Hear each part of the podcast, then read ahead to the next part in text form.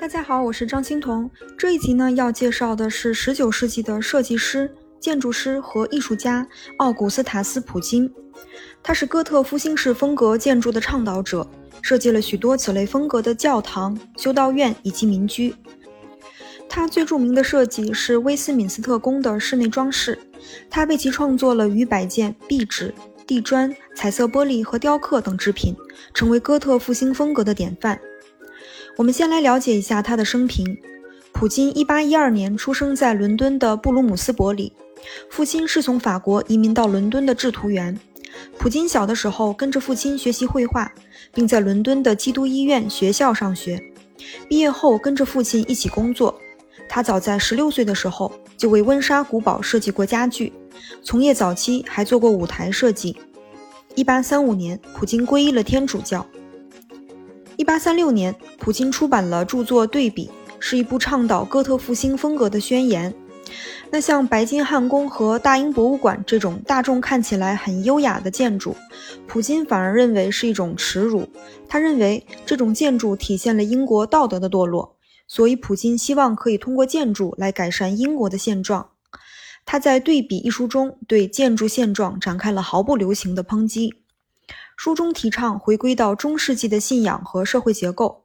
这本书之所以叫做对比，是因为对于每一种城市建筑，普京都拿1830年的一个例子与15世纪的例子做对比。普京认为，建筑是价值观的外在体现。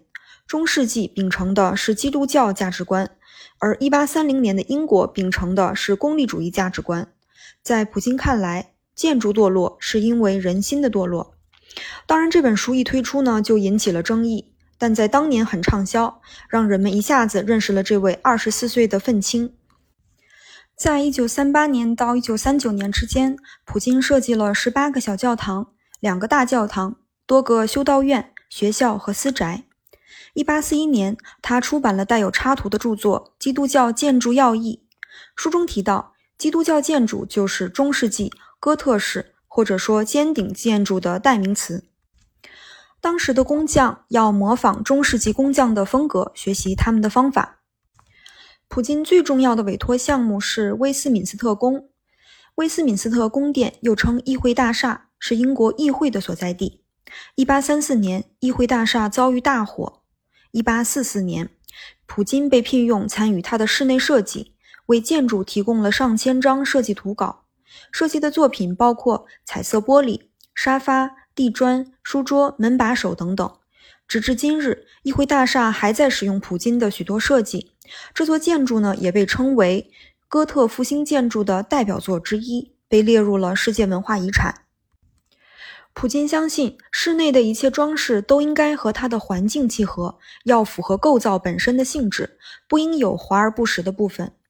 我们先来看一下他设计的桌子。普京根据不同房间的功能和等级，设计了二十种不同的写字桌和一百多种其他功能的桌子。第一个呢是一个站立式书桌，桌子的四面雕刻着叶纹，桌腿上雕刻着鳞片式的花纹，桌子中间钥匙孔的地方装饰也很精美。第二件呢是一个八角桌，每个桌子角上都雕刻着一只格里芬，格里芬是希腊神话中的狮身鹰首兽。中间支撑的部分呢，还带有弯曲的雕刻装饰。第三个是文职人员用的桌子，它是议会大厦中很特别的一件家具，由橡木制成，桌腿上是细密的雕花。桌子本身呢，分成带有抽屉的不同区块。下面我们来看一下普京的椅子设计，前两个椅子的形式非常简约，绿色和红色的选择十分内敛庄重。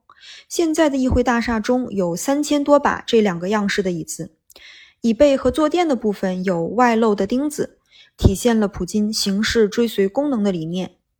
椅背上面印的是英国议会的标志，是带有皇冠的格子闸门图案。这种闸门呢，一般出现在中世纪的城堡中，后来这个设计成了皇家徽章，大量出现在议会大厦中。第三个作品是一把 X 型腿的椅子。整体精雕细琢，椅背的两侧顶端各有一个狮头的设计，狮子图案呢出现非常普遍，因为狮子代表了英格兰。椅子的 X 型腿的交叉处装饰着一朵代表皇家的兜铎玫瑰。椅背的皮革靠垫上也印有金色的兜铎玫瑰，成排的金色钉子也非常有装饰性。第四个作品是一把华丽璀璨的主权宝座，包括精致的鎏金雕花、水晶镶嵌、红丝绒包衬和刺绣装饰，整体气势恢宏，体现出至高无上的权力。那说到平面设计，普京认为图案就应该是平面化的，而不应该给人立体的视觉效果。所以他的平面设计呢，一般采用扁平规整的几何图案，比如百合花式、四叶式、多朵玫瑰、徽章标志，以及从中世纪艺术中汲取灵感的花叶图案。那我们来看一下普京的壁纸设计。普京为议会大厦设计了一百多幅壁纸，图案呢根据房间的功能各有不同。比如，第一个是为皇家画廊设计的，呈现规整的叶子和水果的暗红色图案。浅黄色的背景中是竹篮编织图案，风格严谨而大气。第二个壁纸印有皇冠闸门图案，议会大厦的标志，上面戴皇冠的花朵是豆多玫瑰。上面的字母 V 和 R 代表的是 Victoria Regina，就是维多利亚女王的意思。所以，这个壁纸的图案象征了皇室和议会的权威。它的配色呢，是在暗红色背景上绘制金色、棕色和红色的图案，也是给人内敛克制的观感。第三个壁纸呈现的是白底蓝花的菱形花纹，十分简约大气。第四个壁纸设计，我觉得应该是最能代表普京风格的作品。其中顶着皇冠的百合花式和兜铎玫瑰交替排列。这两种花纹都是英格兰不同君主使用的徽章，典型的哥特复兴式风格。包括第五个和第六个也是类似的，暗红色和暗绿色的背景上印有徽章标志。普京为威斯敏斯特宫后期设计的作品是一个钟楼，就是现在俗称的大本钟，已经成为伦敦的地标性建筑，是哥特复兴风格的杰作。它是一个四面朝向的报时钟，主体为砖块。每个钟面都是由三百多块半透明的白色玻璃镶嵌而成，塔顶有两层的铁质尖顶，内部角落呢有一个旋转楼梯。钟楼的底座是正方形，整体是高直的哥特风，散发出中世纪的神性的光辉和荣耀。好了，最后的本期总结：奥古斯塔斯·普金是19世纪的设计师、建筑师和艺术家，他是哥特复兴式风格建筑的倡导者。他最著名的设计是威斯敏斯特宫，也就是英国议会大厦的室内装饰。